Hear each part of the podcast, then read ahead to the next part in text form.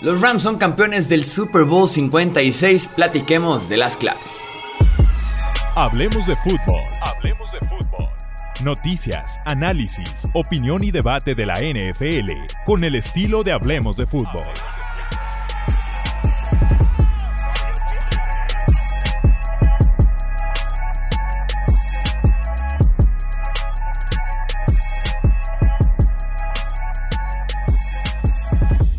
¿Qué tal amigos? Bienvenidos a un episodio muy rápido del podcast Hablemos de Fútbol. Yo soy Jesús Sánchez. Victoria 23 a 20 de los Rams de Los Ángeles en contra de los Cincinnati Bengals.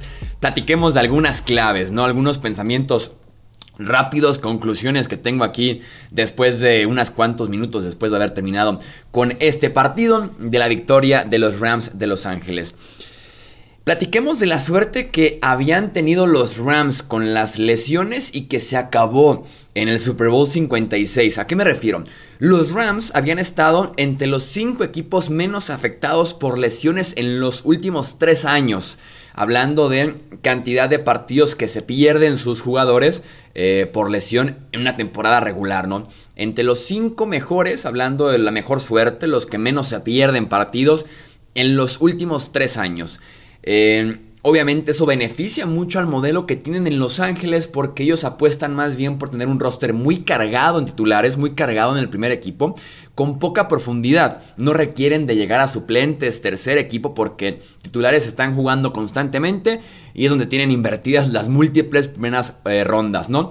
En el Super Bowl se quedan, si no del Beckham Jr., y se quedan también sin Tyler Higby, que se lo perdieron desde una lesión que sufrió en la final de conferencia, no estuvo disponible. Y de Cam Jr., que se pierden eh, gran parte del partido por una lesión en la rodilla, ¿no? Les costó bastante adaptarse a la vida, si no del Beckham Jr., ¿no? Que si quitamos incluso esa serie ofensiva eh, anotadora, fue un desastre lo de la ofensiva de los Rams tratando de conseguir yardas y puntos sin Odell Beckham Jr. La ofensiva se murió, se cayó bastante feo. Hicieron tres, tres y fueras consecutivos eh, en el tercer y cuarto cuarto. Antes de la serie ofensiva de 15 jugadas que termina con el touchdown que les da al final de cuentas la victoria a los Rams. Con cero targets a Cooper Cup. En esas tres series ofensivas de tres y fuera, cero targets a Cooper Cup. Entiendo que los Bengals estaban en un plan ya sin del Beckham Jr., insisto, sin Tyler Higby también ahí presente, con un Van Jefferson muy frío, muy gris. Eh, entiendo la estrategia de decir quitemos a Cooper Cup y que nos mate otro. Que sea otro jugador el que tenga aquí las recepciones, las yardas, los touchdowns. Quitemos a Cooper Cup de la imagen con doble cobertura.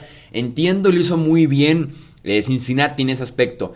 Pero hay que forzarle toque si es necesario. La ofensiva necesitaba de Cooper Cup y no lo estaban alimentando como se requería. Insisto, cero targets, en esas tres series ofensivas consecutivas en las que fueron solamente tres jugadas y despejaron. Y en la serie del touchdown tiene Cooper Cup. Acarreo de 7 yardas en cuarta oportunidad. Recepción de 8 yardas. Recepción de 22 yardas. Recepción de 8 yardas. Lo buscaron en tercer y gol y provoca un castigo que lo ponen otra vez en primer y gol a Los Ángeles. Hace un touchdown que fue marcado como castigo y va de regreso.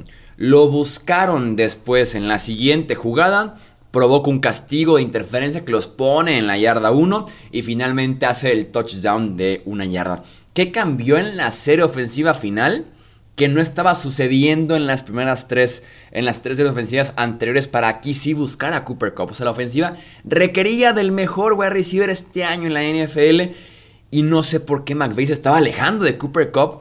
Afortunadamente en la última serie ofensiva se, acuerda que tiene a Cooper Cup, el ganador de la triple corona en temporada regular, el ofensivo del año, el que recibió un voto para MVP, se acuerda que tiene a Cooper Cup e insiste con Cooper Cup y no es coincidencia que aquí sí marcan touchdown los Rams de Los Ángeles.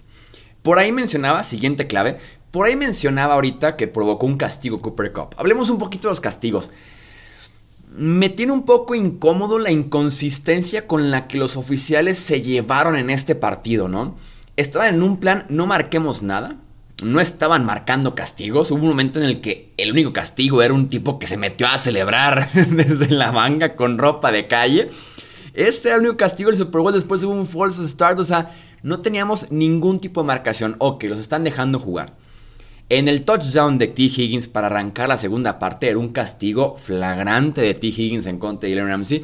Ese hay que marcarlo. Aquí no aplica, le estamos dejándolos jugar, hay, hay contacto de los dos, no, para nada. Ese es un castigo flagrante. Después tenemos un castigo en el que aquí con T. Higgins no lo marcaron. Y con Logan Wilson sí lo marcaron y creo que está en la raya de ser eh, un holding defensivo. En tercera oportunidad y gol, marcan un holding muy justo de Logan Wilson que dio un partidazo sobre Cooper Cup. Insisto, está muy en la raya, eh, está muy en la raya, le quedaba a Los Ángeles a partir de ahí una cuarta y gol, si no convertían prácticamente se terminaba el Super Bowl. Marcan el holding, que para mí, insisto, está en la raya. Esta apreciación está muy en la raya. Inconsistencia de oficiales, los dejan jugar o no los dejan jugar. Creo yo que ese castigo de Logan Wilson no se marcaba en el primer cuarto, se marca en el cuarto cuarto, probablemente por ser tercer y gol, no sé qué tanto tenga que ver el estadio, final, el Super Bowl y demás. Muy inconsistente en ese sentido los oficiales. Platiquemos a partir de ese castigo, ya hacen su touchdown, el cierre del partido, ¿no? La última serie que tiene Cincinnati, porque tengo aquí dos puntos diferentes. Eh, el primero es el punto del legado de Aaron Donald, ¿no? Novato defensivo del año, tres veces defensivo del año, siete veces primer equipo All Pro, ocho Pro Bowl, si es que todavía valen algo, equipo de la década del 2010, y como él decía, ¿no? Como se señalaba él a a su mano, denle su anillo a Aaron Donald, su anillo que lo consolida, su anillo que lo mete de lleno en la conversación por ser uno de los mejores defensivos en la historia de la NFL tal vez de los dos, tres mejores defensivos de verdad que hayan jugado este deporte. Así de bueno es Aaron Donald, así de dominante es Aaron Donald. E insisto, este anillo consolida todavía más ese legado como campeón del Super Bowl. Porque además tiene dos capturas de coreback en ese Super Bowl, múltiples presiones, hace la jugada clave en tercera y una y después en cuarta y una para ya darle ese anillo a los Rams de Los Ángeles.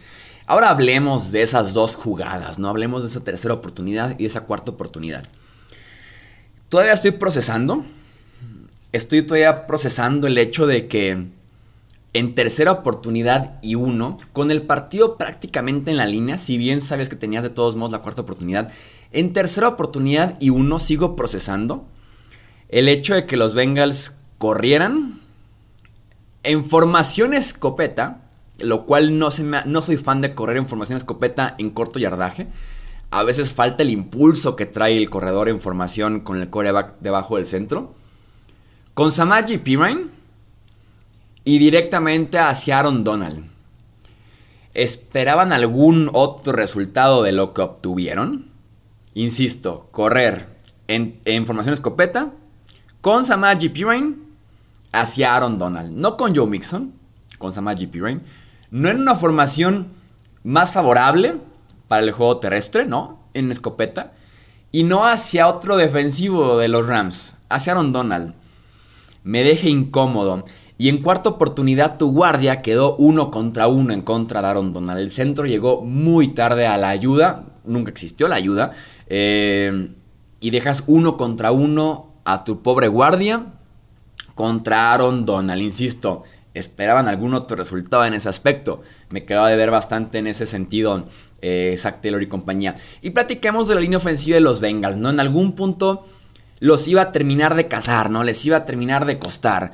Eh, no es coincidencia que es en el Super Bowl, ¿no? Después de que sobrevivieran de alguna forma a nueve capturas de coreback en contra de Tennessee. Bueno, de todos modos, la defensiva tuvo tres intercepciones, McPherson y demás. Cincinnati avanza en contra de Kansas City sobreviven a múltiples presiones a Joe Burrow porque el tipo con las piernas se escapa de las presiones. Simplemente con las piernas convirtió cuatro primeros y dieces en aquella final de conferencia. Y decíamos, es mejor y más atlética esta línea defensiva de los Rams. Aquí va a ser un poco más complicado sobrevivir una mala actuación de tu ofensiva. Y como era esperarse, ¿no? Siete capturas de coreback. Cinco en el tercer cuarto, que aquí es muy importante porque en el tercer cuarto Cincinnati es cuando toma la ventaja en el marcador, ¿no? Tiene el touchdown largo con T. Higgins, después interceptan a Stafford, el gol de campo que los pone eh, arriba en el marcador. Pero no terminan de matar el partido por el hecho de que su línea ofensiva prácticamente no se los permite, ¿no? Su línea ofensiva los están eh, reteniendo constantemente, iban ganando 20 a 13 y nunca pueden terminar de poner ese partido en el congelador porque es justo cuando los Rams no están haciendo nada a la ofensiva. Pero tampoco los Bengals, porque ahí se hace presente ya finalmente la línea defensiva, ¿no? Donald, qué partido de Von Miller, qué legado de Von Miller en un Super Bowl. Empate el récord de Charles Haley, tiene de Charles Haley, perdón, 4.5 capturas de coreback en Super Bowls, Von Miller 50 y 56 eh, ya sumados, el partido de Leonard Floyd, de Adam Gaines, el partido también de Asian Robinson, mis respetos para Asian Robinson, pero insisto, en algún punto esta inofensiva los les iba a costar un partido en esos playoffs, ¿por qué? Porque Burrow era el coreback más capturado, la línea ofensiva es la peor calificada según PFF, y ahí tiene el resultado, no tienen que trabajar sí o sí en esa línea ofensiva. Hay muchos más puntos a hablar en el Super Bowl 56, pero para cerrar habrá su respectivo podcast al respecto. Para cerrar rápidamente con conclusiones, eh, Matthew Stafford no dio el partido perfecto, falló algunos pases, un pase con Van Jefferson solo en la zona de touchdown, que si no ganan el Super Bowl, yo creo que Stafford no duerme unos tres días. Lanzó dos intercepciones, una que es, funcionó como despeje porque era tercera oportunidad, otra que rebota en las manos de un, de un ofensivo. No se podría decir que es 100% su culpa. Pero al final de cuentas funcionó Matthew Stafford, ¿no? Realizó varios pases importantes, sobre todo en esa última serie ofensiva, repartió bien el ovoide, buscó a Cooper Cup en doble, triple cobertura, lo estuvo buscando con buenos pases, pases precisos. Y creo que es sencillo, es fácil comparar y decir, Jared Goff tal vez no hacía esos pases. Y se puede comparar con Jared Goff porque al final de cuentas los Rams sentían que Goff los limitaba, ¿no? Sentían que Goff era aquí el problema y es por eso que dicen, vamos a buscar a Matthew Stafford, ¿no? Para dar ese siguiente paso. Y sí lo dan. Y sí lo dan.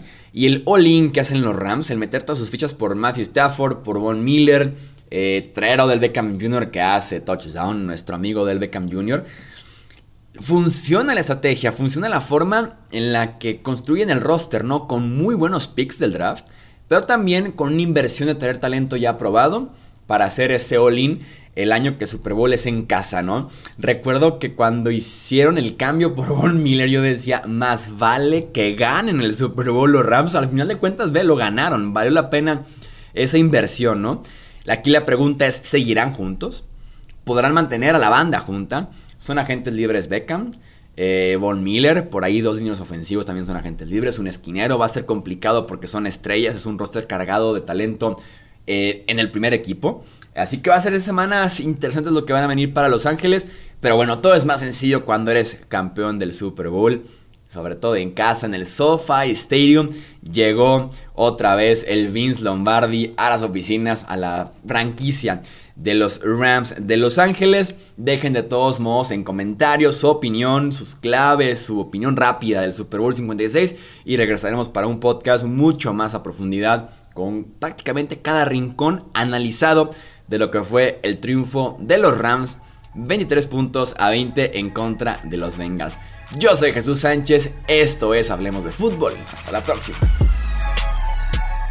Gracias por escuchar el podcast de Hablemos de Fútbol.